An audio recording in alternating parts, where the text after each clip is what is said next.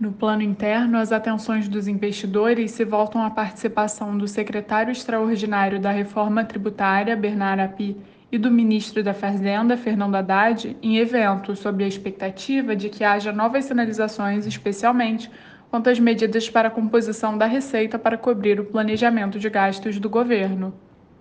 Além disso, os participantes do mercado aguardam a divulgação, às 11 horas no horário de Brasília, do relatório de ofertas de emprego de JOLTS, termômetro do mercado de trabalho dos Estados Unidos, que deve ser avaliado pelo Federal Reserve na próxima reunião de política monetária.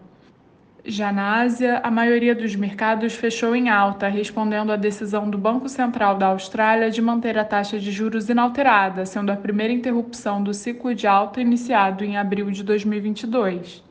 Os mercados refletiram ainda a decisão da OPEP e aliados de corte na produção de petróleo, que, entre outros efeitos, favoreceu a alta das companhias do setor de energia, e o relatório frustrante de entregas da Tesla, que resultou na queda de ações de fabricantes de veículos elétricos.